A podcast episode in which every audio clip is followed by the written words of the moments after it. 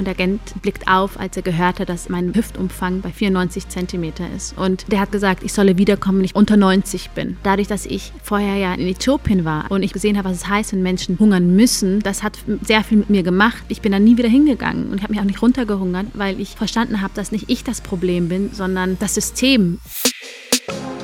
Hallo, ich bin Eva Schulz und das ist Deutschland 3000. Hier verbringe ich immer so eine gute Stunde mit Menschen aus ganz verschiedenen Bereichen, irgendwo zwischen Pop und Politik. Mein Ziel ist, diesen Leuten so zu begegnen, wie ihr sie vorher noch nie gehört habt. Deutschland 3000 soll euch, mich und meine Gäste auf neue Gedanken bringen. Weil man, wenn man jemand anderes kennenlernt, auch immer ein bisschen was Neues über sich selbst erfährt. Bei der Vorbereitung zu dieser Folge habe ich mich zum Beispiel wieder richtig bei meinen eigenen Vorurteilen ertappt. Als ich mich zu Sarah Nuru eingelesen habe, musste ich feststellen, dass ich immer noch auf dem Stand von 2009 war. In dem Jahr hat sie Germany's Next Topmodel gewonnen und ist schlagartig berühmt geworden. Und ich dachte lange, ja gut, die ist halt so ein Model. Was ich aber nicht wusste, ist, dass Sarah das Modeln alleine schnell zu blöd wurde und sie dann ein Sozialunternehmen gegründet hat. Gemeinsam mit ihrer Schwester importiert sie Kaffee aus Äthiopien, dem Land, aus dem ihre Familie stammt. Und das war noch was, das ich nicht wusste, dass die Nurus nach Deutschland geflohen sind und Sarah als erstes schwarzes Kind in ihrem Heimatdorf direkt Schlagzeilen gemacht hat. Wir haben darüber gesprochen, wie der Kontrast zwischen dem armen Heimatland ihrer Eltern und der glamourös komplett überdrehten Fashionwelt sie kirre gemacht hat. Es ging um 1000 Dollar Eisbecher, Sarahs vermeintliche Koffeinallergie ausgerechnet und warum sie kein Mitleid mit den heutigen Topmodel-Kandidatinnen hat. Ich wollte wissen, wie kann man Geflüchtete in Deutschland erfolgreich integrieren? Was macht gute Entwicklungshilfe aus? Und warum findet Sarah es insgeheim gar nicht so schlecht, unterschätzt zu werden? All das hört ihr jetzt. Hier kommt eine gute Stunde mit Sarah Nuru. Wo kommst du gerade her? Äh, ich komme gerade aus ähm, meiner Wohnung. Ähm, ich habe meine ganze Familie gerade da zu Besuch und ähm, Full House hinter mir und bin jetzt froh, dass es hier so entspannt, ruhig, angenehm ist. Witzig, ich habe nämlich auch über dich gelesen, dass du ein bisschen ausschlägst bei deiner Familie, weil die äh, so äh, ständig miteinander sind und irgendwo stand, es wird viel gegessen und oft und alle zusammen und du mhm. brauchst aber manchmal einfach die Tür hinter dir zu und dann aber nur manchmal. Also eigentlich ist es bei mir so, ähm, wenn ich äh, viel für alleine bin oder gerade so berufsbedingt viel unterwegs bin, dann vermisse ich das unglaublich und muss auch immer irgendwie den Fernseher im Hotelzimmer anmachen, weil ich einen Geräuschepegel brauche, weil ich das gewohnt bin von zu Hause, dass es einfach nie ruhig ist und jeder laut redet. Und wenn aber dann die Familie da ist, ähm, dann nach so einem Wochenende bin ich auch platt und bin froh, dass ich dann die Tür zumachen kann und meine Ruhe habe. Also es ist äh, immer das Gleiche. Man will immer das haben, was man in dem Moment nicht hat. Wie viele sind da, wenn du sagst, die Familie ist da? Ich habe drei Geschwister. Wir sind vier äh, Frauen, ähm, also vier Schwestern und dann meine Mutter und mein Vater. Mhm. Also ähm, eine große Gruppe, eine ganz große Familie und bei uns gewinnt immer nur der, der am lautesten ist, kommt zu Wort und wird gehört. Und wie oft gewinnst du? Ähm, puh, ich glaube, ich bin so die zweitjüngste. Deshalb ähm, sind meine älteren Geschwister schon sehr dominant, aber ähm, ja, je nachdem, um was es geht. Also wenn es das letzte Stück Kuchen ist oder so, dann äh, oder das letzte Stück Pizza, das war gestern der Fall, dann ähm, kann ich auch ein bisschen lauter werden. ich kann mir das gar nicht so richtig vorstellen, wie du richtig laut wirst. Als ich jetzt, ich habe ganz viele Interviews nochmal mit dir gelesen und gehört oder mir altes, auch ganz altes zum Teil Videomaterial angeguckt oh und habe gedacht, du bist ja schon eher eine zurückhaltende Person und vor allem eine oft bescheidene Person. Und ich habe mich gefragt, ob diese Bescheidenheit jemals zu einem Problem geworden ist. Ähm, ja, manchmal merke ich das jetzt gerade. Ähm wenn es jetzt bei so Panels geht oder jetzt, wenn ich Vorträge halte oder ähm, wo es nicht mehr nur um meine Person geht, sondern auch um viel mehr, um mein Business, um unsere F um Frauenprojekte, mhm. ähm, dass es eher hinderlich, hinderlich ist, wenn man zu bescheiden mhm. ist, weil ähm, man hat wenig Zeit, die Leute urteilen extrem schnell und wenn man dann nicht ähm, auf den Punkt kommt und sagt, okay, ich habe das und das gemacht und ich stehe für das und, und wie auch immer, dass man dann einfach unterschätzt wird. Aber ich weiß auch nicht, woher das kommt. Ich, ich glaube, ich bin es auch einfach familiär gewohnt, dass ähm, sich auch zurückzunehmen und dass es nicht immer nur um einzelne Personen geht, sondern immer das auch alle, das Wohl aller. Also ich bin schon immer sehr darauf bedacht, ähm, wenn eine große Gruppe ist, dass auch jeder einbezogen wird, niemand ausgeschlossen wird. Das ist, glaube ich, Erziehungssache. Mhm. Kannst du denn dann trotzdem gut arrogant gucken zum Beispiel? Ich habe gedacht, das muss man ja als Model auch manchmal.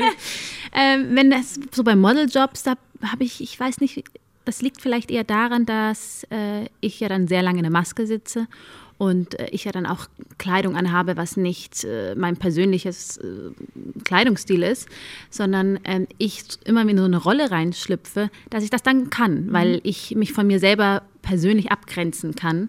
Und dann ist es kein Problem. Dann kann ich arrogant, dann kann ich abgehoben, gelangweilt und all das, was in dem Fall gefragt wird, dann schon abrufen. Aber ich im Alltag ähm, versuche ich die Menschen eher weniger mit Arroganz zu begegnen, weil, ähm, naja, warum auch? Also ich, ich, ich bin es eigentlich nicht. Deshalb ähm, muss, will ich auch keine Rolle spielen, nur um irgendwas, ein falsches Bild aufrechtzuerhalten. Und äh, ich glaube, oftmals ist, ist es ja auch Unsicherheit, was mit Arroganz verwechselt wird. Mhm. Ich habe, du hast gerade schon gesagt, manchmal muss man ganz schnell einen ersten Eindruck machen. Das musst du hier nicht, aber es gibt diese Kategorie. Äh, ich bringe immer ein paar Entweder-Oder-Fragen mit. Okay. Da kannst du so schnell durchjagen, wie du willst. Oh je. Die erste ist tatsächlich auch lieber unterschätzt oder überschätzt werden. Unterschätzt. Ganz Warum? klar.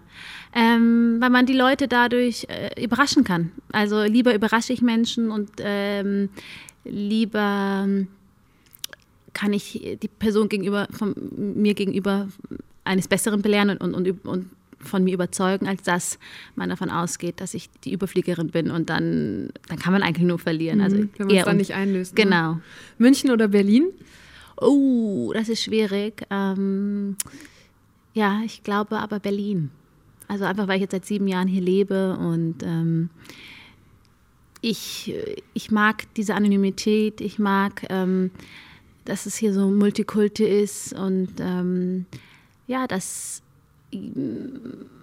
man so sein kann, wie man möchte. Und, ähm, und das geht in München nicht? Doch, das geht natürlich auch, aber ich habe das Gefühl, ähm, dass ich da anders funktioniere. Ich weiß nicht warum, ob ich dann in alte Muster verfalle, äh, weil ich aus München komme mhm. und meine Familie da lebt und man ähm, ich weiß ich nicht, vielleicht ist es auch noch altersbedingt. In, in zehn Jahren möchte ich zu, eher dann zur Ruhe kommen und ankommen. Dann ist natürlich München viel ähm, einladender als, das, als Berlin. Ähm, aber jetzt aktuell würde ich noch Berlin bevorzugen. Und bevorzugst du Weißbier oder Rotwein?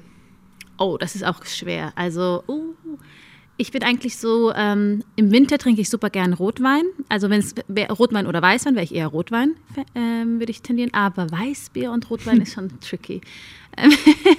äh, am liebsten trinke ich Weißbier äh, nach einer Wanderung, wenn ich dann so am Gipfel angekommen bin und dann so ein Weißbier, äh, alkoholfrei am liebsten, weil ich dann, dann auch sicher wieder runterkomme. Ähm, aber wenn ich das jetzt entscheiden müsste, ist schwierig. Dann glaube ich Rotwein. Die nächste fällt dir vermutlich leichter. Kaffee oder Tee? Kaffee, klar. Erinnerst du dich noch an deine aller, allererste Tasse Kaffee? Ähm, ja, daran erinnere ich mich sogar sehr gut, weil ich weiß, dass meine Eltern damals, weil meine Mutter macht immer eine äthiopische Kaffeezeremonie mhm. und äh, seit ich denken kann, immer an einem Mittwoch, weil sie an einem Mittwoch nach Deutschland kam und das ihr so viel Gutes gebracht hat und es ist ja sehr aufwendig, so eine Zeremonie und äh, die hat zu meinem Vater Kaffee eingeschenkt und ich war, glaube ich, keine Ahnung, sieben oder acht Jahre und dachte mir, ja gut, ich probiere das jetzt. Ähm, weil mein, mein Vater sagt, der, der, der, lobt meine Mutter immer dann, wenn sie halt den Kaffee zubereitet hat.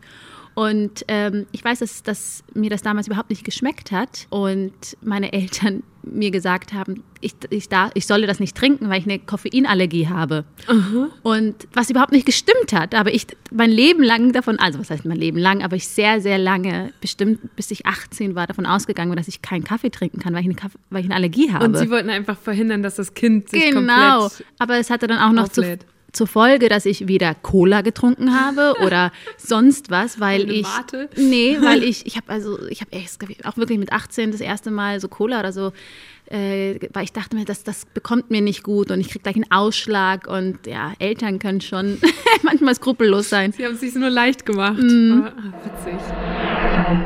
Ey, das ist wirklich clever von Sarahs Eltern, ihr zu erzählen, dass sie eine Allergie gegen Koffein hat und dass sie das dann auch so lang durchgezogen haben.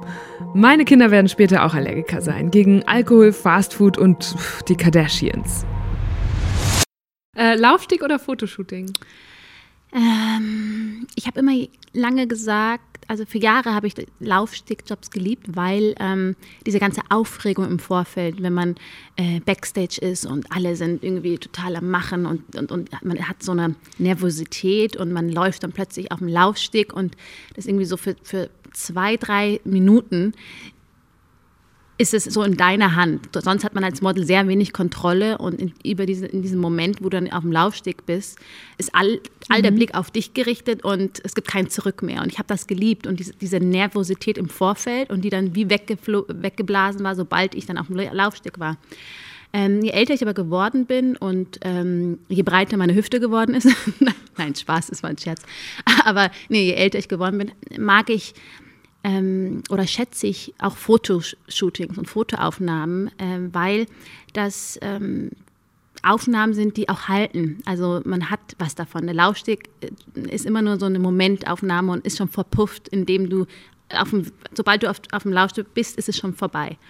Und bei Fotoaufnahmen ist es schön. Es ist eine Momentaufnahme, die aber eine Ewigkeit hält. Und das finde ich auch sehr schön. Okay, aber du musst dich jetzt entscheiden. Ach so, da habe ich so Dann? ausgeholt. Ähm, Ja, dann Laufsteg. Hm. Ja, ich okay. bin gerne im also Hirn jetzt, ja. Schönheits-OPs, cool oder Quatsch? Quatsch. Lieber beim Karaoke I Will Always Love You von Whitney Houston singen oder nochmal die Bundesjugendspiele mitmachen? Oh Gott, I Will Always Love You singen. Ja, das, ja nie, ich habe Mach es. mal. Oh Gott, das, ich möchte, dass die Leute noch dranbleiben. Weil sonst, äh, nee, ich kann, also ich, ich ähm, halte viel von mir.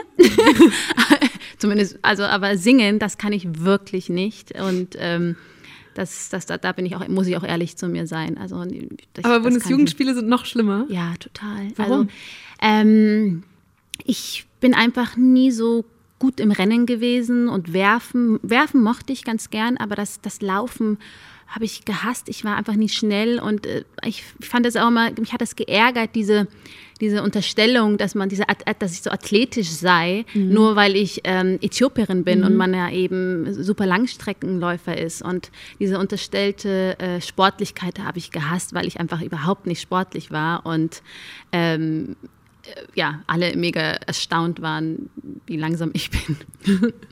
Okay, und dann fast forward raus aus der Schule. Ähm, nachts um die Häuser ziehen oder auf dem Sofa chillen? Ähm, aktuell eher auf der Couch chillen, klar. Und würdest du dann einen Fernsehabend eher mit Germany's Next Topmodel oder Love Island machen? Oh Gott, ich habe Love Island noch nie gesehen. Das sind sie, wo die nackt sind, oder? Ich fürchte. Okay, ja. nee, Germany's Next Topmodel, klar. Wobei, da sind sie ja auch mitunter nackt. oh ja, stimmt. Aber ähm, ja, es wäre, ich habe das ja nie gesehen, also ich habe meine Staffel nie gesehen. Wirklich nee, nicht? Nee, m -m, bis heute nicht. Und, Warum ähm, nicht, Sarah?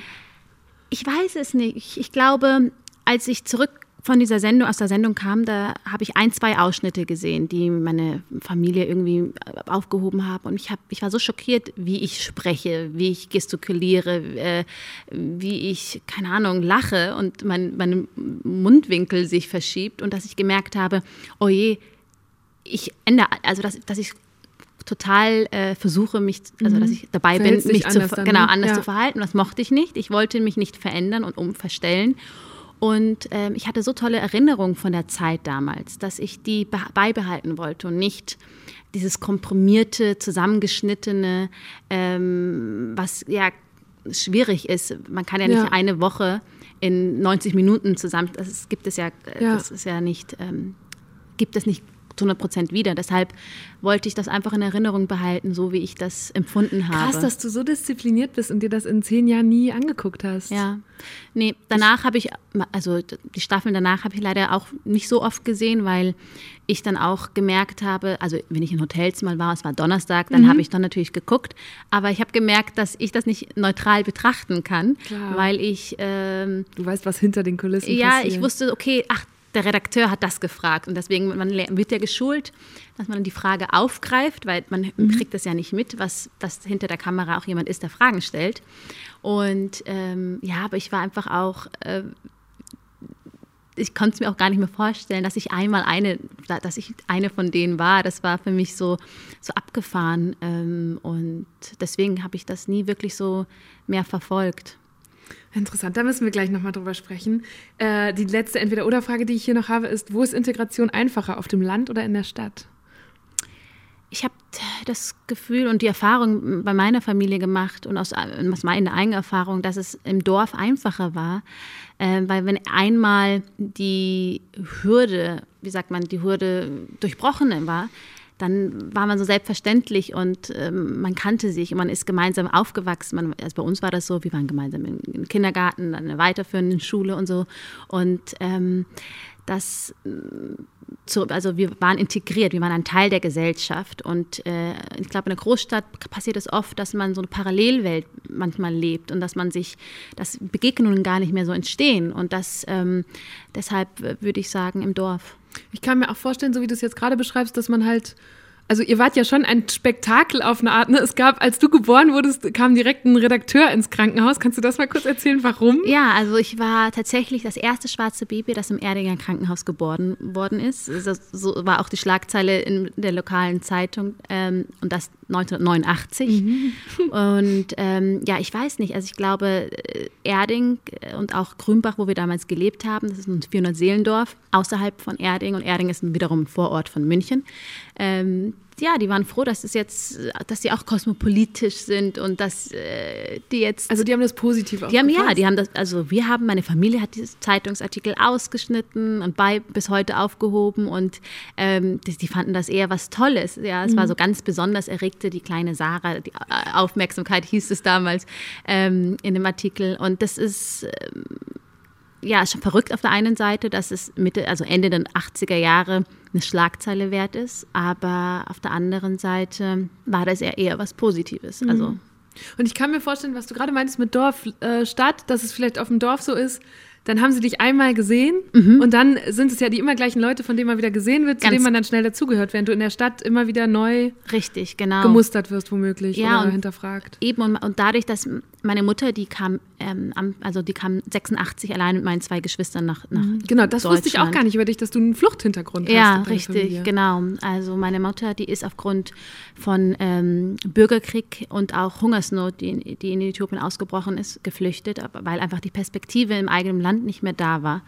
Und dadurch, dass das Geld für ein Flugticket nicht ausgereicht hat, ist meine Mutter vorgeflogen, gemeinsam mit meinen zwei Geschwistern. Und mein Vater kam über spektakuläre Umstände ein Jahr nah, später mhm. nach. 1986, das Jahr, in dem Sarahs Mutter und ihre großen Schwestern in Deutschland ankamen, wurden bundesweit 100.000 Asylbewerber registriert, fünfmal so viele wie noch drei Jahre zuvor. Das sind zwar deutlich weniger als 2015, aber auch damals waren die Gemeinden überfordert. Die Notunterkünfte waren voll, in Turnhallen wurden Stockbetten aufgebaut. Und schon damals waren die steigenden Asylbewerberzahlen mit ein Grund für den Aufstieg einer rechtspopulistischen Partei. Im Jahr 1989 wurden nämlich die Republikaner ins Berliner Abgeordnetenhaus gewählt.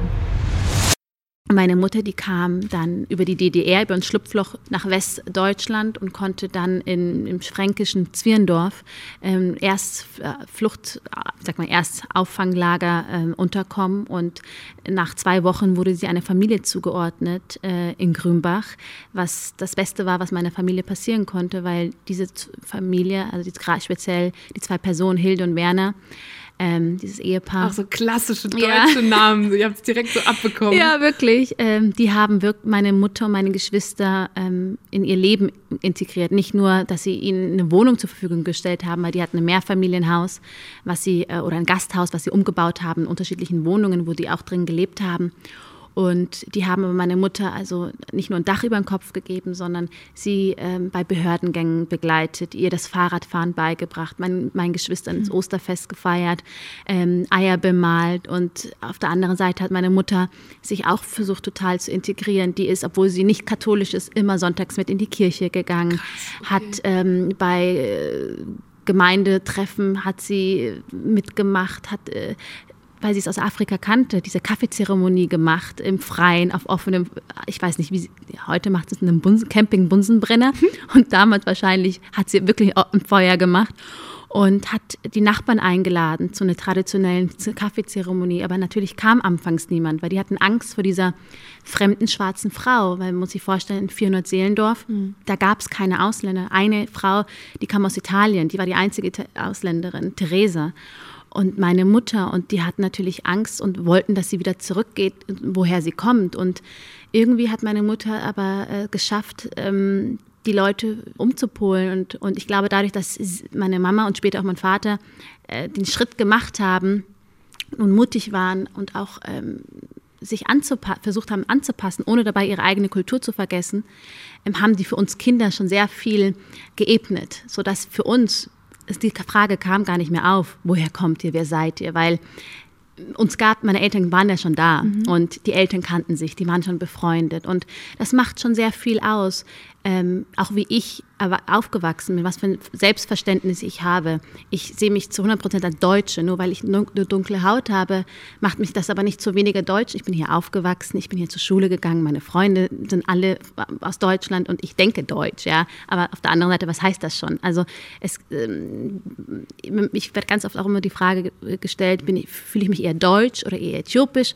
Und ich denke mir dann immer so, warum muss ich mich entscheiden? Ja, also mhm. und, und ähm, ich finde, es ist eher ein Geschenk, in diesen zwei Kulturen aufgewachsen zu sein und ähm, dass er auch meinen Horizont erweitert und dass es mehr gibt als nur äh, Knödel und Weißwürste in Bayern, sondern dass es auch Injera und äh, so äh, und all das gibt und das ist toll.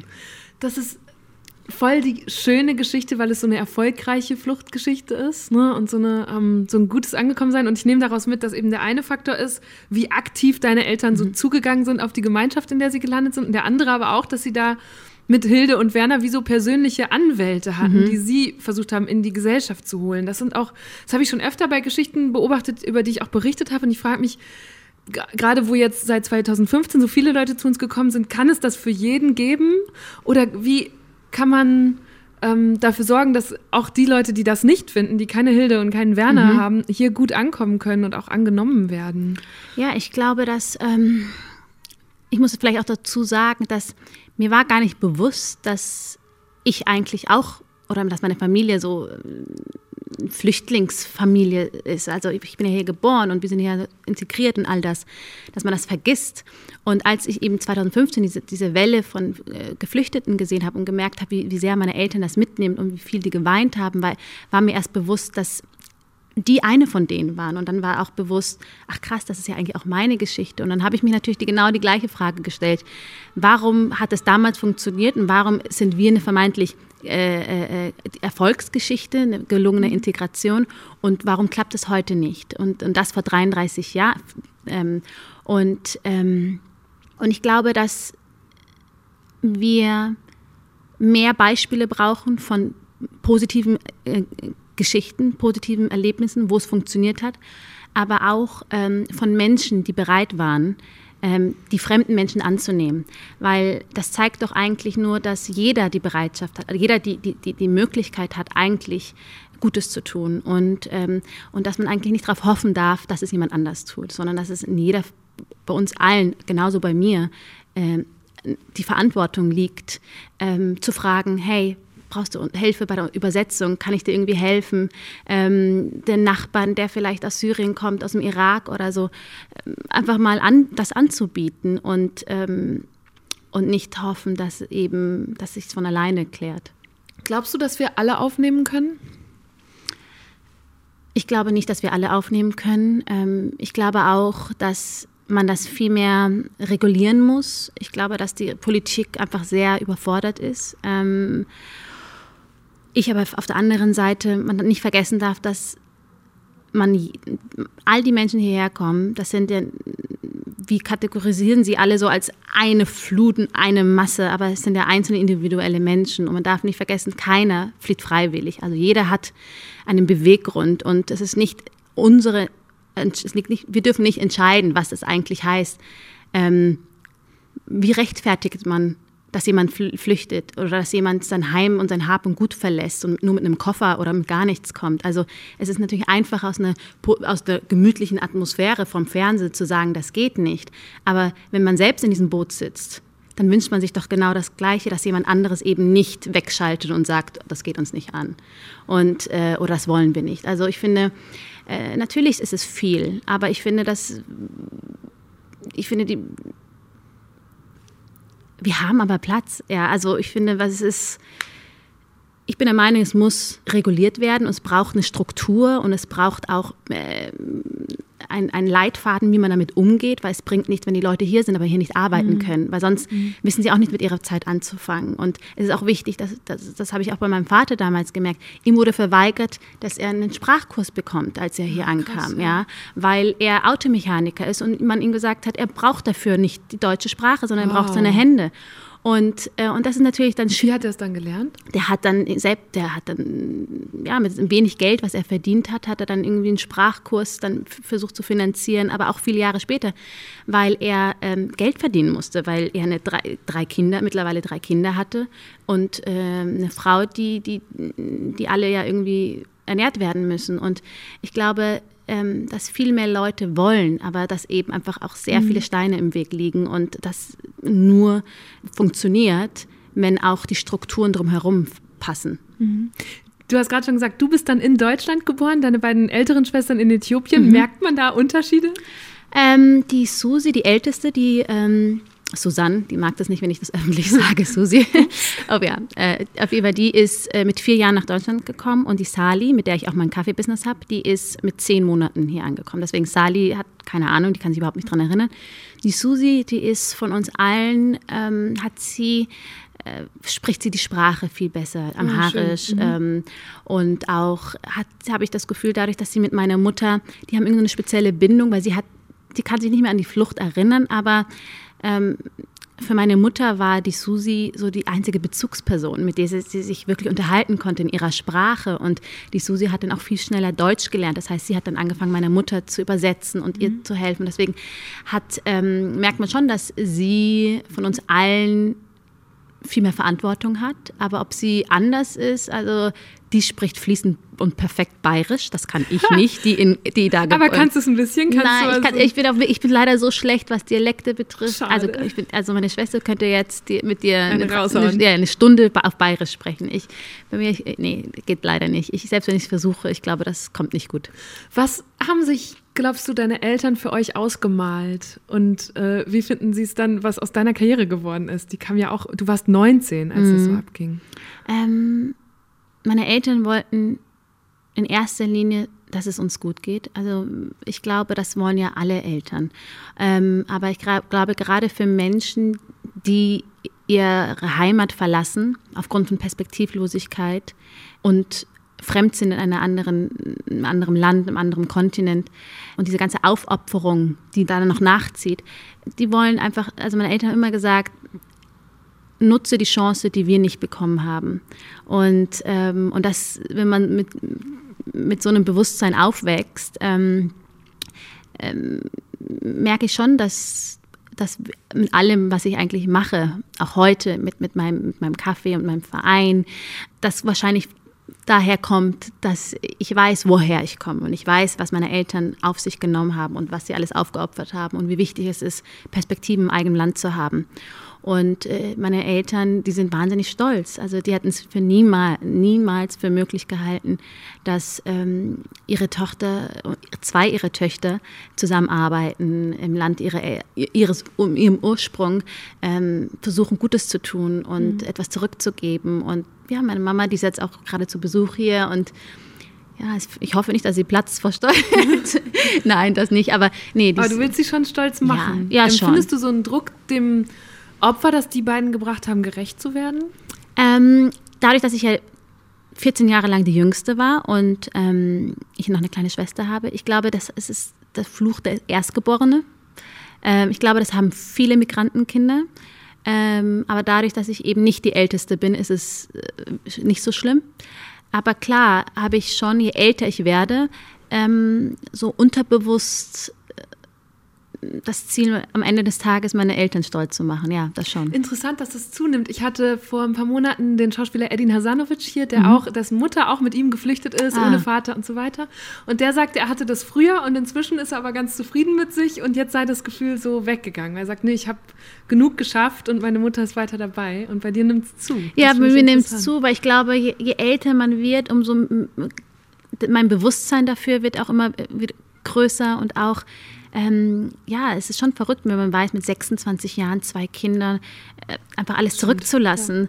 Ja. Ähm, das konnte ich mit, mit, mit 15 konnte ich das nicht so nachvollziehen, aber jetzt, wo ich selber 30 bin und hoffentlich bald Kinder kriege, weiß ich, was für ein Opfer das ist und ähm, und auch zu sehen, wie, wie, wie selbstverständlich ich mich ver verwirklichen kann und mit was für Privilegien ich aufgewachsen bin.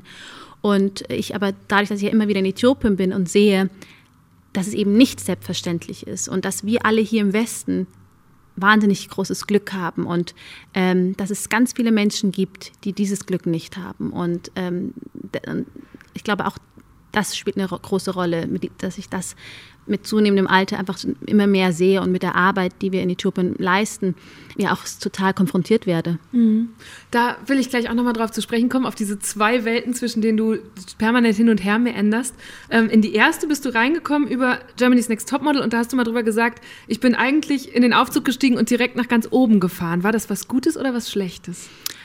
Ähm, für mich persönlich hatte ich das immer, hatte ich das Gefühl, dass ich diesen ganzen Erfolg und die ganze Aufmerksamkeit gar nicht verdient habe, weil ich eben ja nur in den Aufzug gestiegen bin und oben war. Ich hatte das Gefühl, ich bin keine Stufe gegangen. Mhm. Ich habe nicht dafür gearbeitet. Also weil natürlich von außen betrachtet ist es natürlich auch nicht so einfach, ein Millionenpublikum von sich zu überzeugen und dann so eine Sendung zu gewinnen. Auf der anderen Seite ist es nur eine Fernsehsendung und es ist eine Show und, äh, und dann so gefeiert zu werden, ist dann schon so ein bisschen strange und, äh, und so habe ich mich halt immer gefühlt. Ich habe mir gedacht, ah, das fühlt sich nicht richtig an. Ich habe hab oft gedacht, ich bin so eine Mogelpackung, weil ich eben nicht auf klassischem Weg erfolgreich geworden bin, sondern ähm, über Nacht gefühlt. Und mein damaliger Freund hat mich ja bei der Sendung angemeldet. Das heißt, es war nicht mal mein eigener, mein eigenes ja. äh, Erstreben. Und, ähm, und aber ich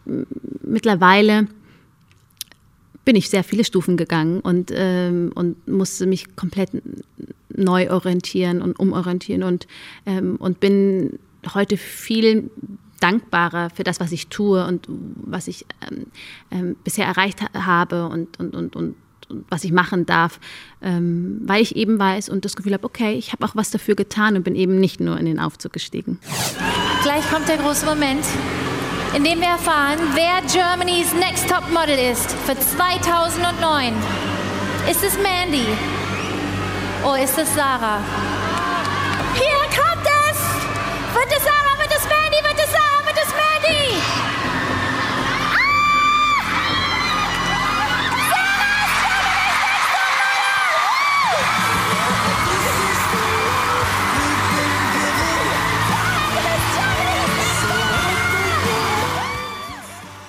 Warum hast du da damals gewonnen? Tja, ich habe das nicht entschieden. Also das nee, müsste man. ich glaube, du hast gerade gesagt, du musstest ein Publikum von dir überzeugen. Mhm. Es gab diese Jury, was. Ich glaube, ähm, oh, ist jetzt schwer zu Ich habe es ja nie gesehen, deswegen ich weiß nicht, was ihr alle gesehen habt. Aber ähm, ich bin da mit einer sehr, ich bin mit einer Leichtigkeit da rangegangen. Ich, für mich war das eher so, ja, gucken wir mal, wie weit ich komme und ich kann meinen Freunden so behind the scenes Gossip erzählen hm. und gut ist und ich glaube, das hat mich am Endeffekt so ein bisschen ähm, mir geholfen, dass ich eben da nicht mit Ellenbogen rein bin und nicht so verbissen du war. nichts zu verlieren. Ich hatte überhaupt nichts zu mhm. verlieren und ich habe das alles als tolle, große äh, Erfahrung gesehen und dachte mir, na toll, ich kann die Welt bereisen und äh, das noch umsonst und verdiene auch noch Geld, weil ich ja Jobs gewonnen habe und Jobs äh, kreiert, äh, sagt man, Job ergattert habe. Mhm. Und ähm, ich finde es interessant, dass heute das Bild ist immer die, oh, die armen Mädchen, die werden die, diese Opfer und so. Und das habe ich in eine Sekunde empfunden, ähm, weil man nicht vergessen darf, jeder ist da freiwillig. Okay, ich wurde dahin, mein Freund hat mich da angemeldet, aber trotzdem, ich, ich habe entschlossen, durch die Tür zu gehen und zu sagen, okay, ich mache da jetzt mit. Mhm. Ähm, und auch, ich glaube, alle, die heute da mitmachen, wissen, worauf sie sich einlassen. Deshalb ähm, habe ich überhaupt kein Mitleid. Und ähm, ja. Eigentlich ist es ein Wunder, dass es Germany's Next Topmodel immer noch gibt. Dieses Jahr lief die 14. Staffel auf ProSieben und ungefähr genauso lange wird die Show auch schon kritisiert. Vor allem für das Frauenbild, das sie vermittelt. Jungen Mädchen werde suggeriert, dass es im Leben nur um lange Beine und schmale Hüften gehe. Die Kandidatinnen wurden zum Teil zu Zicken stilisiert, die nichts im Kopf haben.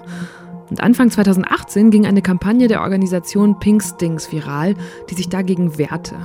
In einem Musikvideo besingt eine Gruppe von Jugendlichen, warum sie keins von Heidis Mädchen sein wollen.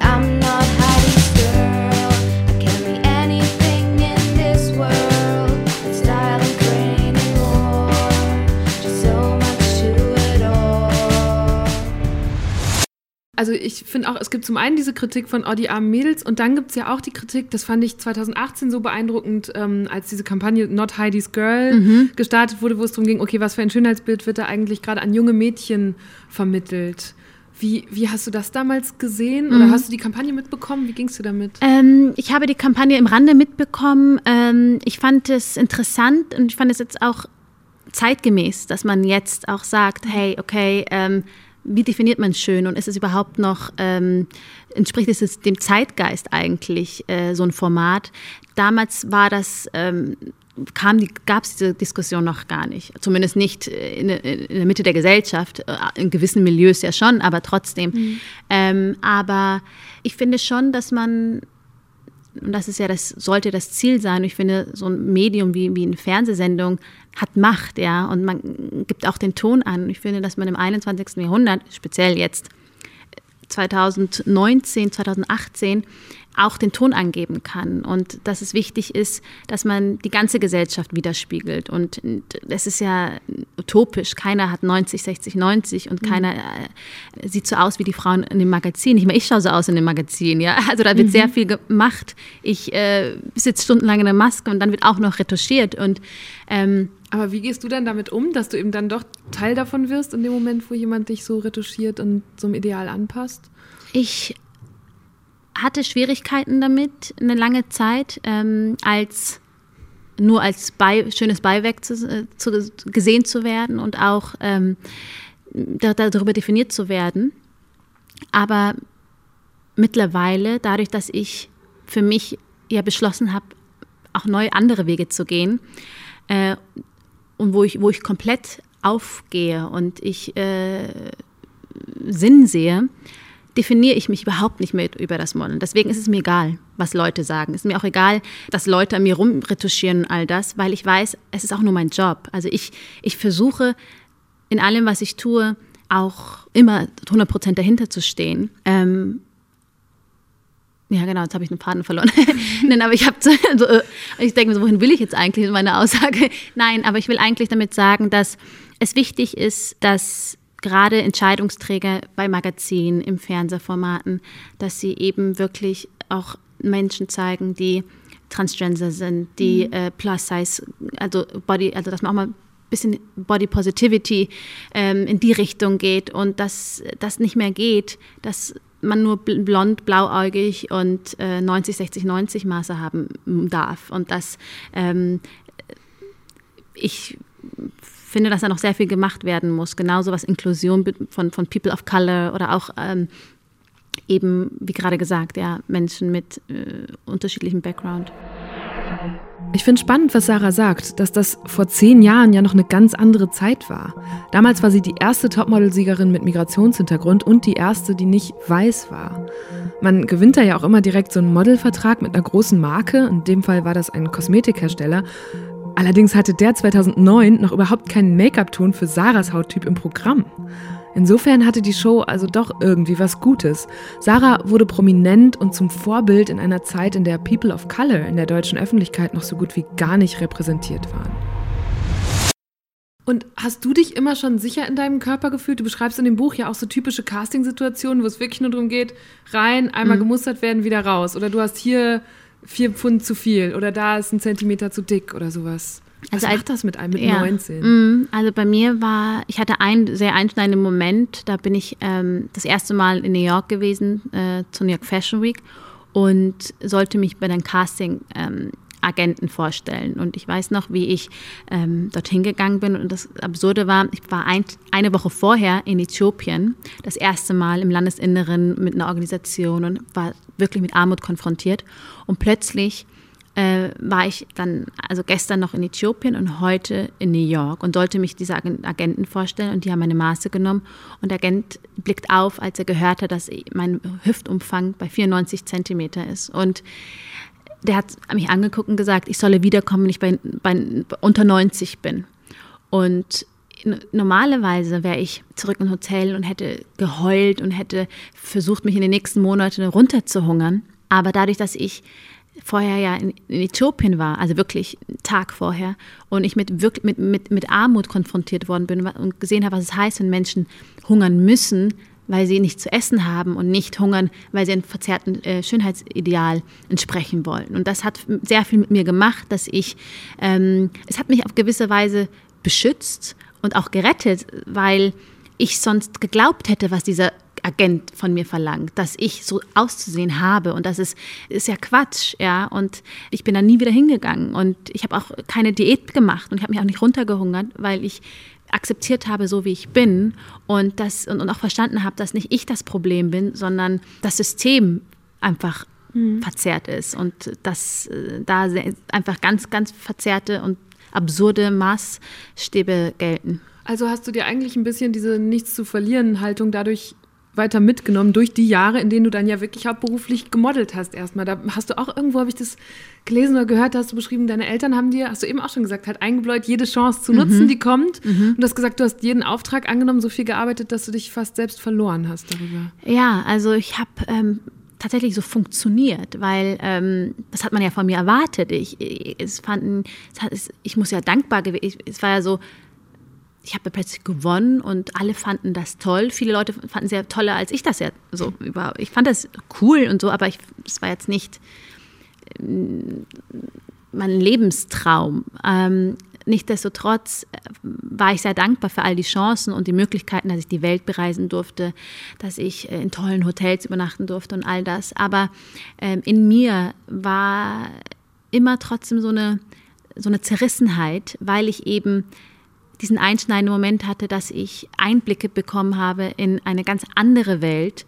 die Welt auch noch meine Wurzeln sind, ähm, durch die Arbeit mit Menschen für Menschen, die Hilfsorganisation, für die ich mittlerweile seit mhm. zehn Jahren als Botschafterin aktiv bin.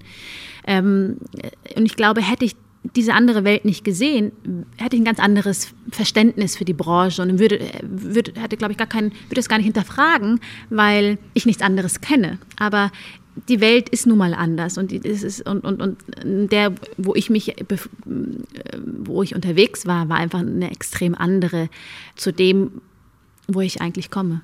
Erinnerst du dich an den Moment, in dem du gemerkt hast, nee, also so jetzt hier Model Sarah, auf diese Weise geht es nicht weiter und ich muss was anderes machen? Ja, ich hatte ähm, also schon über die Jahre eigentlich, seit ich gewonnen habe, ich war ja irgendwie, ich glaube, vier Monate später das erste Mal in Äthiopien und ähm, schon die ganze Zeit, über die Jahre, vier, fünf Jahre, habe ich ähm, gemodelt und gearbeitet, aber innerlich ich, hatte ich immer ein dauerschlechtes Gewissen und im Sinne von das Gefühl, was mache ich hier eigentlich? Das, Sarah, das ist, ähm, ist es das, was du wirklich willst? Möchtest du, dass du die nächsten zehn Jahren immer nur die Siegerin von sein und ähm, dich darauf ausruhen, dass du mal wo gewonnen hast und eben, du bist nur in den Aufzug gestiegen, ja, du bist keine Stufen gegangen. Und, und das hat für mich schon immer so unterbewusst war das da, aber ich hatte einen, wirklich einen Moment, wo ich gemerkt habe, okay, das war's, jetzt, jetzt kann ich da nicht mehr weitermachen. Das war, als ich für eine, für eine ähm, Fernsehsendung den teuersten Eisbecher der Welt probieren sollte. Und das war in New York, in so einem Eisladen, Serendipity heißt das, ist egal, auf jeden Fall war das so ein Eisbecher mit, äh, mit Blattgold versehen und mit Schokolade aus Madagaskar, so Edelschokolade. Und wie viel sollte der kosten? 1000 Euro. Und Meine Güte. Unglaublich. Oder Dollar wahrscheinlich. 1000 Dollar, ja. richtig. Und ich habe ähm, diesen, diesen Eisbecher gegessen und ich in die Kamera geguckt und suggerieren, als wäre das super, das Nonplusultra und so richtig erstrebenswert. Und ich erinnere mich, wie wie sehr ich mich geschämt habe in dem Moment und wie dumm ich mir vorkam und ich gemerkt habe, das widerspricht all meinen Werten. Es gibt diesen Beitrag aus dem Promi-Magazin Red noch online bei Pro7. Ich habe es mir angeguckt und es ist wirklich bizarr. Wir benutzen Gold im Wert von etwa 100 Dollar in jedem Eisbecher. Oh mein Gott, ich esse 100 Dollar pures Gold. Auch wenn es schweineteuer ist und ich mir denke, um Gottes Willen, ich esse Gold und es gegen meine Prinzipien eigentlich ist, muss ich sagen, dass es wirklich gut schmeckt also jetzt, wenn ich noch drüber nachdenke, wie absurd, ja, und, und eben auch den, den Zuschauer einzubläuen, ja, das ist gut und an deinem Leben stimmt was nicht, das, dahin so musst Humans du. of Late Capitalism. Gibt's ja, diesen, ganz ja. genau. Und ich hatte das Gefühl so, oh Gott, Sarah, das ist das, was die Leute von dir sehen. Und du kannst nicht auf der einen Seite dich für die Menschen in Äthiopien einsetzen und Fundraising betreiben und auf der anderen Seite einen 1000 Euro Eisbecher essen. Das geht nicht. Und das war für mich der Moment, wo ich gesagt habe, okay, das war's. Und ähm, ich bin zurückgeflogen und habe ähm, mich wirklich von allem getrennt, von meiner Agentur, von äh, mein, meinem damaligen Freund, von äh, der Stadt München. Was hatte der Freund mit dem Eisbecher äh, zu Gar nicht. Hatte, der Arme. Oh nein, nein, nein. Das ist, jetzt ist komprimiert auf kurze ja, Zeit. Sondern aber das du war, hast einen harten Cut gemacht. Ich habe einen harten Cut gemacht, genau. Und ähm, habe dann auch das erstmal das Modeln komplett abgeschrieben, weil ich gesagt habe, ich möchte mit, dieser, mit dem allen gar nichts zu tun haben. Ich musste erstmal klarkommen, ähm, weil ich war ja, seit ich 19 war, auf Überholspur und wusste gar nicht, wer ich eigentlich bin, was ich will vom Leben und finde ich das eigentlich gut oder nicht. Und ich hatte auch gar keine Zeit, das alles äh, zu reflektieren mhm. und ähm, habe mir dann die Zeit genommen und es war auch wichtig und, äh, und das Beste eigentlich, was ich tun konnte. Und wie hast du das gemacht? Wie verarbeitet man so eine Zeit und wie findet man dann raus, was man als nächstes machen will?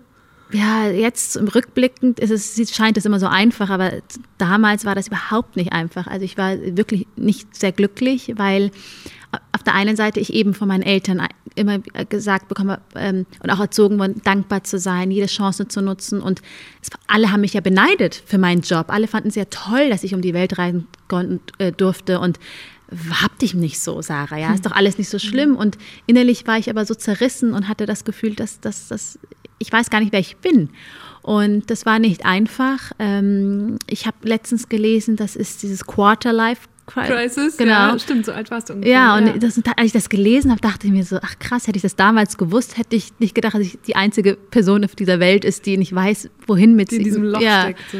Ähm, aber ich glaube, es war wichtig, ähm, äh, es war nicht einfach, gerade weil man ja in der Öffentlichkeit auch war und man ähm, schnell in Schubladen gesteckt wird. Ah, bei der läuft es nicht mehr oder oh, noch eine von Heidi, die es nicht mhm. geschafft hat. Aber keiner sieht, dass es eine bewusste Entscheidung war. Mhm. Keiner sieht, dass man, das ist ja, es ist einfacher zu allem Ja zu sagen, aber es ist viel, viel schwieriger, Nein zu sagen und eben nicht auf die roten Teppiche zu gehen, eben nicht jeden Job anzunehmen. Und, ähm, und das, äh, das sieht keiner und dankt auch keiner, ja. Und ich bin am Ende froh, dass ich meine Schwester an meiner Seite hatte, mit der ich ähm, damals zusammen gewohnt habe, als ich nach Berlin gezogen bin. Und ähm, sie mir die beste Schwester und Freundin sein konnte. Und, und ich bin unglaublich froh, dass wir heute das tun, was wir tun.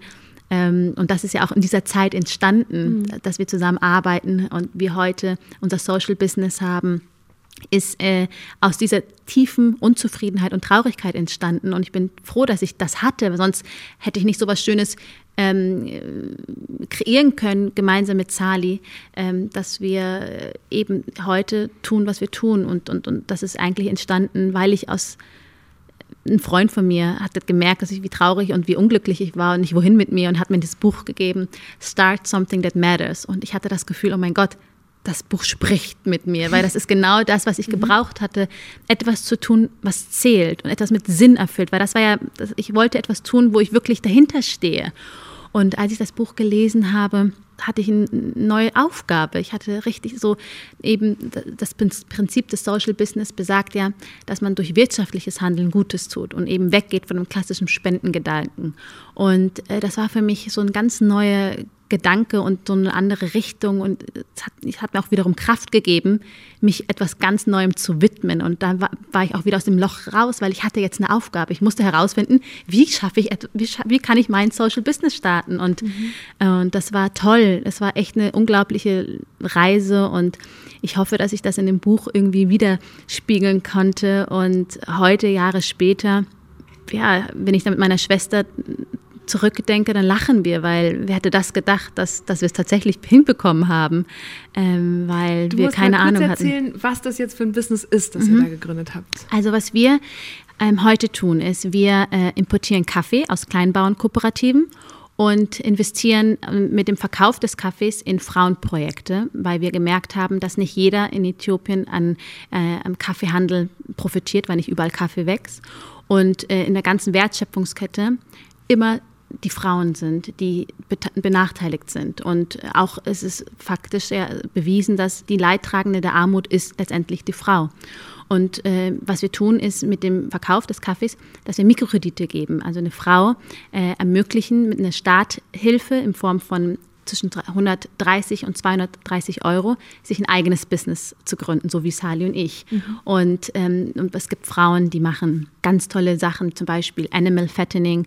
Wir haben eine Frau ähm, unterstützt, die mit ihrem ersten Kredit ein Schaf gekauft hat und angefangen hat, nee, eine Ziege war es, Entschuldigung, eine Ziege gekauft hat und, äh, und jetzt äh, Viehzucht betreibt und wirklich ein gut laufendes Geschäft hat. Und eine andere Frau, die hat äh, mit ihrem Kredit ein ein Café eröffnet und äh, bewirtschaftet jetzt ihr ganzes, ihr, ganzen, ihr Dorf mit, mit frisch gebrühten Kaffee. Eine andere Frau handelt mit Getreiden. Und es ist total schön zu sehen, dass, ähm, dass wir den Kreis somit eigentlich auch schließen, dass wir den Frauen Perspektiven geben, weil in all den Frauen sehen wir Stück weit auch irgendwo unsere Mutter, die aufgrund dieser Perspektivlosigkeit hierher gekommen sind. Und ja, Kaffee war auch so ein, für uns so ein Dank, einfach so ein gutes Produkt, weil Äthiopien ist das Ursprungsland des Kaffees, das wissen die wenigsten, und auch noch das größte Exportgut des Landes. Das heißt, es waren so zwei Fliegen mit einer Klappe, yay. Hm. Aber auch, ähm, es war für uns einfach nur so naheliegend. Ich musste ehrlich gesagt erstmal nachgucken, wo genau Äthiopien liegt. Das ist ganz schön peinlich. Es ist nämlich, wenn man nach der Bevölkerung geht, mit 109 Millionen Einwohnern das zweitgrößte Land Afrikas. Falls ihr den afrikanischen Kontinent so ungefähr vor Augen habt, von der Form her ist das Land so Mitte rechts zwischen dem Südsudan im Westen und Somalia im Osten. Im Human Development Index lag Äthiopien 2017 auf Platz 173 von 189 Ländern. Und Deutschland spielt übrigens eine große Rolle für die Wirtschaft dort. Wir sind nach den USA und Saudi-Arabien der drittwichtigste Abnehmer von äthiopischen Exportprodukten wie Kaffee und Textilien. Natürlich hatten wir am Anfang überhaupt keine Ahnung von all dem. Wir dachten, okay, wir wissen, wie die Kaffeebohne im rohen Zustand ausschaut, weil meine Mama ja die, die ja. auf offenem Feuer geröstet hat und noch röstet. Aber das, wie viel Arbeit dahinter steckt, wie dass die Bohne ja eigentlich dass der Kern eines, der, der Kaffeekirsche ist und dass es eine Frucht ist, das wussten wir nicht. Und wie eine Pflanze ausschaut und was es eigentlich heißt, heute einen Kaffee zu trinken. Wir trinken es mit so einer Selbstverständlichkeit, aber wie viel Arbeit dahinter steckt, das mussten wir, haben wir erst mit erst verstanden, als wir es mit unseren eigenen Augen gesehen haben. Wir sind nämlich 2014 äh, das erste Mal in die Kaffeeregion gefahren, weil wir gesagt haben, okay, wir müssen es ja irgendwie ja. verstehen. Und wir haben wirklich sehr, ein, also sehr naiv sind wir da auch rangegangen. Wir sind dann einfach, das heißt einfach, aber wir haben über Umwege das Glück gehabt, dass wir äh, uns eine Plantage anschauen durften und ähm, haben, also wir waren wirklich schockiert von dem, was wir gesehen haben, weil so viel mühsame Arbeit dahinter steckt und ähm, das unterschätzt man und, und, und alle haben uns davon abgeraten, das zu tun. Gerade wie viele Männer gesagt haben, was wollt ihr Kaffee? Und gerade dieser, der Kaffeehandel ist extrem männerdominiert. Es gibt sehr wenig Frauen in dem Bereich, ähm, gerade was, was den Handel betrifft. Und alle haben uns davon abgeraten und belächelt, ach, was wollt ihr? so schönes Beiwerk, ja, mhm. und nicht ernst genommen. Aber als wir dann dort waren und gesehen haben, was es heißt, eben handverlesener Kaffee. Das hört sich immer so romantisch an, aber dass es eben mühsame Drecksarbeit ist, das sagt ja keiner. Und, und als wir das gesehen haben, sind wir zurückgeflogen und waren, wir waren so motiviert und haben gesagt, jetzt erst recht, weil die Geschichten müssen wir erzählen. Und, also, und indem wir eben versuchen, die Wertschöpfungskette so, so, so, so ähm, kurz wie möglich zu halten, ohne viele Zwischenhändler, sondern direkt von Kooperativen beziehen, also von Bauerngenossenschaften, die im Besitz von Washing Stations sind, weil oftmals ähm, scheitert ja oft die Preise auch, weil die Bauern abhängig sind von, von, von einzelnen Händlern oder Besitzer von so Washing Station, wo der Kaffee, ähm, die Kaffeebohne weiterverarbeitet wird. Mhm. Und in so eine Kooperative besitzen die Bauern diese Washing Station, können dementsprechend die Preise auch bestimmen. Und die sagen uns, wie viel ihre Arbeit wert sind. Und das ist ein ganz anderes Arbeiten. Aber können die das wirklich so frei bestimmen? Am Ende ist es ja dann auch wieder ein Markt und sie müssen sie konkurrieren mit anderen Kooperativen. Oder? Natürlich gucken die schon, dass, also natürlich passen sie sich auch an und schauen, aber die Leute, die von Kooperativen beziehen, die wollen auch mehr zahlen. Die wollen auch faire Preise zahlen und das wissen die Kooperativen auch. Und das ist, das ist was anderes, wenn eine Einzelperson im Besitz von dem Ganzen ist oder eine, eine ganze Community und die was auch von dem Kuchen kriegen. Jetzt hast du eben beschrieben, dass ihr Geld verdient und das als Mikrokredite zurück an Frauen vor Ort gibt. Wie verdient denn du und deine Schwester Geld? Also reicht es bei dir, dass du einfach modelst und nichts mehr aus dem Kaffee ziehen mhm. musst? Müsst ihr da euch gar nicht so finanzieren oder wie funktioniert das? Also wir sind ja ein Social Business. Also wenn, wenn also unser Ziel ist schon, dass wir äh, tragbar sind, sonst wären wir eine NGO. Und, ähm, oder also einfach eine, ein, ein Verein. Also wir haben ja auch noch einen Verein, der einfach das alles quasi organisatorisch abwickelt und dass es auch rechtlich ist. Aber ähm, unser Ziel ist, und das ist auch, was ich glaube, was, was eigentlich auch die Zukunft sein sollte, dass man sowohl wirtschaftlich tragbar sein kann und auch Geld verdienen kann, aber gleichzeitig Gutes tun. Also ich finde, es ist nichts Verwerfliches zu sagen, naja, jeder soll was daran verdienen. Bei uns ist es so, dadurch, dass ich auch nebenbei model, bin ich nicht davon abhängig und ähm, verdiene nichts daran. Aber es das heißt nicht, dass ich irgendwann mal dran verdiene. Sali macht das hauptberuflich. Also ich mache mich jetzt schlecht, ich mache es genauso hauptberuflich. Also ich sitze hm. jeden Tag 9 to 5 am Büro, aber sie macht, also hat keine noch andere Job nebenher. Das heißt, sie verdient normal an, an dem Business. Ähm, aber wie, wie ich am Anfang gesagt habe, es ist schon unser Ziel, dass am Ende des Tages alle dran verdienen, weil da, darum, das sollte das das Ziel sein, dass es jeder für die Leistung, die er macht, auch fair entlohnt wird und dass eben nur weil jemand in Afrika lebt und äh, da weniger verdienen sollte. Natürlich ist, ähm, ist hier ein Euro mehr, also drüben ein Euro viel mehr wert als hier, ja. Und man muss schon gucken, dass, dass, dass, dass die Relationen auch passen. Aber dass sie dadurch weniger verdienen, wer sagt das? Nur weil das Jahrhunderte so gemacht wird, heißt nicht, dass es nicht die Zukunft ändern kann. Und ähm, das ist unser Ziel und wir hoffen, dass viele nachziehen. Und ich, ich weiß nicht, wir sind jetzt in diesen, man ist ja immer in so einem Bubble, ja, und wir sind in unserem Social Business Bubble und wir, ich kenne ganz tolle, viele andere Unternehmen, die genau das gleiche Mindset haben und das Ziel haben, eben durch wirtschaftliches Handeln Gutes zu tun. Und ob es Tee ist, ob es Schokolade ist, ob es Kondome sind, ob das ähm, OBs sind. Das sind ganz tolle ähm, Social Businesses und ich finde das toll, dass, dass gerade junge Leute diesen Anspruch haben und ähm, ich hoffe, dass die alten ich wollte ja, dass die alten weißen Männer, die so, da überall in den Etagen sind, äh, nicht nur Corporate Identity äh, quasi Schein heilig Gutes tun wollen, sondern dass sie auch begreifen, dass das eine das andere nicht ausschließen muss. Und inwiefern würdest du dieses soziale Unternehmertum zu Entwicklungshilfe oder Zusammenarbeit zählen oder ist das was anderes?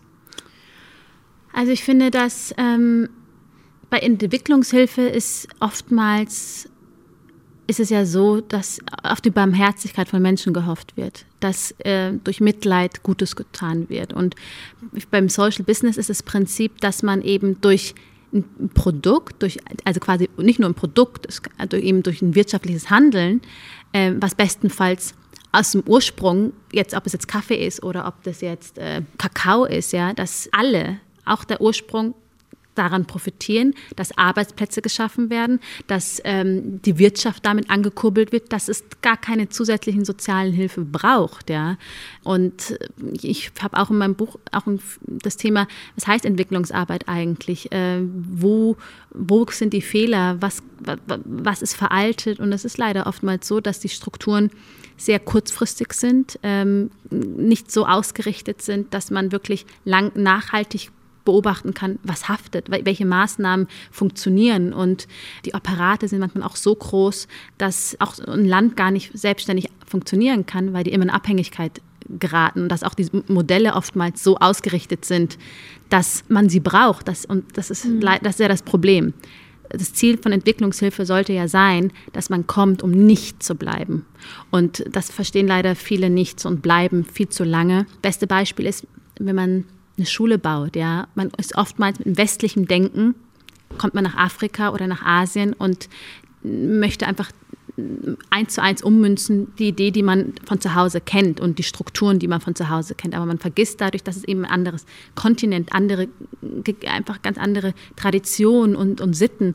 Und das, wenn man einfach eine Schule baut, mit äh, Klassenräumen, aber vergisst, dass man auch Räume bauen muss, weil Lehrer und keine Unter in, in den Dörfern leben keine Lehrer. Das heißt, man braucht mhm. auch Unterkünfte. Muss man auch importieren. Sozusagen. Ja, genau. Und dass, dass, dass man eben, es ist wichtig, dass man auch die Menschen vor Ort, lokale Mitarbeiter hat, dass man äh, die Bevölkerung einbezieht und ihre Probleme versucht zu lösen und nicht die Probleme, die man meint, von oben, von der westlichen Betrachtung. Ähm, was auch eine sehr arrogante Einstellung ist, ja, dass man diese Überlegenheit ähm, aus dem Westen, wir wissen alles besser. Und das ist leider ähm, sehr oft in vielen Organisationen verankert. Noch im selben Jahr, in dem sie bei den Topmodels gewann, hat Sarah angefangen, sich bei einer dieser Organisationen zu engagieren. Das Beispiel mit dem Schulbau, das sie gerade gebracht hat, kennt sie aus der Praxis. Sie hat nämlich selbst schon eine gebaut in Äthiopien und dafür fast 300.000 Euro an Spenden eingesammelt. Das sagt sie nur gerade nicht und das ist genau diese Bescheidenheit, die ich vorhin meinte man sagt, man hört immer so oft Hilfe zur Selbsthilfe. Was heißt das eigentlich? Ja, das Ziel sollte ja sein, dass die Leute aus eigener Kraft heraus sich ihr Wissen aneignen. Also ich sage auch immer so, was bringt einen Stift und Papier, wenn die nicht lesen und schreiben können? Und ähm, deshalb ist es wichtig. Und ich habe auch die Erfahrung gemacht, dass die Frauen unglaublich stolz auf sich sind, weil sie wissen, sie haben dafür selber gearbeitet, weil sie jeden Cent selbst zurückgezahlt haben und nicht es einfach nur ein Almosen war. Genauso, wie man einen Brunnen baut, dass es wichtig ist, dass die, die Bevölkerung, die, die, die Bauern, die da leben, auch wirklich jeden Stein legen, weil die haben ein ganz anderes Verhältnis, also ganz anderes äh, eine Wertschätzung dafür, weil die haben jeden Stein, die haben die Arbeit gemacht. Das, wenn einfach jemand die Arbeit macht und hinstellt, ist das eine Selbstverständlichkeit. Warum soll ich das, warum soll ich mich darum kümmern, weil es ist ja nicht meins. Aber wenn du dafür hart gearbeitet hast, deswegen ist es wichtig, dass man die Leute auch immer mit einbezieht, aber auch, wie soll ich sagen, wenn man jemand Saatgut zum Beispiel, jetzt springe ich, aber es ist einfach so, wenn ich jetzt jemandem verbessertes Saatgut gebe, zum Beispiel, dass die auch dafür zahlen müssen. Weil äh, nur so, äh, glaube ich, ist auch wirklich eine Wertschätzung, weil sonst entsteht immer noch diese, diese, die Hand auf, dieses Handauflegen. Das ist genauso und sagen, hey, gib mal Geld nach. Weil dann entsteht auch dieses, dieses Mächteverhältnis ist dann kein richtiges. Und das ist auch wichtig, äh, dass man eben ich sage auch mal, wenn man in Äthiopien ist, in, in der Hauptstadt zum Beispiel, da sieht man schon einzelne Menschen betteln. Mhm. Und ich frage mich, weil auf dem Land zum Beispiel ist das überhaupt nicht so. Und dann frage ich, warum ist das so? Und man sollte auch niemanden einfach äh, aus dem Auto was geben. Ich finde, ich verstehe, dass man das aus, aus, aus Mitleid macht. Man meint es eigentlich gar nicht böse, aber was da dabei entsteht, ist dieses Verständnis, ah, der weiße, reiche, keine Ahnung, weiß, asiatisch oder sonst was, mhm. aber die, die Person, die im Auto sitzt, die nicht so ausschaut wie ich, ähm, gibt mir was, ohne dass ich was dafür mhm. machen muss. Und dann entsteht diese Battle-Kultur mit Hand aushalten, sobald sie ein Auto sehen, mit Touristen. Und das ist fatal. Mhm. Ähm, ich habe gerade mich gefragt, jetzt, wenn wir vor fünf, sechs Jahren, als du so an diesen Zweifelpunkt gekommen bist, aus der Glamour-Model äh, 1000 Dollar Eisbecher-Welt heraus, äh, wenn du daran jetzt denkst, wie ist das heute? Gibt dir deine Arbeit eine Zufriedenheit, die dir im Alltag Ruhe gibt? Oder ist es mehr eine Unruhe, weil du sagst, ich muss doch so viel machen und da und da wartet der nächste Meilenstein? Das ist eine sehr gute Frage. Ähm, es ist beides. Auf der einen Seite gibt es eine Ruhe und Sicherheit, so von wegen, ich bin viel erfüllter und dadurch glücklicher. Ähm, aber auf der anderen Seite hat man auch das Gefühl, okay, es, es gibt noch so viel zu tun und ich muss eigentlich noch viel mehr machen und ich kann jetzt einfach nicht nur ruhig da sitzen und äh, weil man hat einfach auch zu viel gesehen, ähm, was Fluch und Segen ist, weil ich glaube, man braucht Ruhephasen und man braucht auch ähm, ähm, leider kann ein einzelner Mensch nicht all die Last auf den Schultern tragen. Es ist wichtig, dass man, dass auf vielen Schultern ausgeweitet wird und dass man gemeinsam was tut. Und, und das ist ja auch so toll, das sieht man ja für Fridays for Future und so, das ist super. Äh, ich, ähm, aber ich glaube, das ist auch so etwas, wo ich auch aufpassen muss, dass ich nicht vergesse, auch zu leben und nicht vergesse, einfach auch einen Alltag zu haben, Privatleben, weil manchmal ist der Aktivismus und, und, und das Ziel viel zu groß und ähm, dass man dann aber auch den Moment verpasst. Und da versuche ich auch so, so nach. Woran denkst du gerade, ja, wenn denk, du so vor dir selbst die ja, Augen ja. verrollst? ich denke mir auch gerade, hm, Sarah, du hast gerade ein Buch geschrieben und so und jetzt so. Äh, aber ich glaube, ich habe das Gefühl, das war auch das mit dem Buch, dass ich danach jetzt echt so, okay, äh, auch durchatmen kann. Also es, was, es war das, das Aufregendste, was ich bisher gemacht habe, dass all das Erlebte auch festhalten zu dürfen und auch wirklich ähm, nochmal Revue passieren zu lassen. Und ich glaube, jetzt wird es auch an der Zeit, das auch in Ruhe mal sacken zu lassen. Das heißt, was ist der nächste Punkt in deinem zum Sacken lassen Privatleben, auf den du dich freust? Gibt es schon irgendeinen Plan oder Ach, einen guten Moment? Ich bin jetzt 30 geworden und ich hätte sagen, ja, in meinen 30ern widme ich mich der Familienplanung. So, Aha, morgen, okay.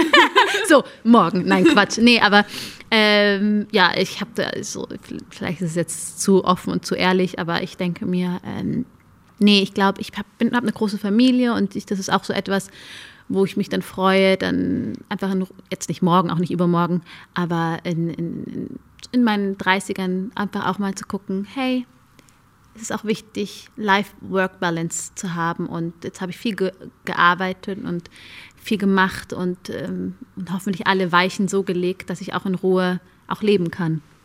Dann wünsche ich dir dafür alles Gute. Danke dir für ja. diese sehr gute Stunde. Danke auch. Hat sehr Spaß gemacht. Das war eine gute Stunde mit Sarah Nuru. Wenn euch diese Folge gefallen hat, dann hört euch auch mal die mit Colleen Ulm Fernandes an. Da ging es nämlich auch vielen Leuten so, dass sie überrascht waren, was die ehemalige Viva-Moderatorin heute alles macht und welche Themen sie umtreiben. Ich freue mich auch sehr, wenn ihr Deutschland 3000 euren Freundinnen und Freunden weiterempfehlt.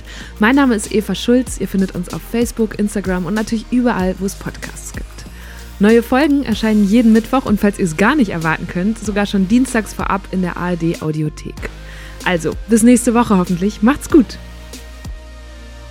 Deutschland 3000 ist ein Podcast von 1Live, Bremen Next, Das Ding, Fritz vom RBB, MDR Sputnik, Enjoy, Puls, UFM, Unser Ding und Funk.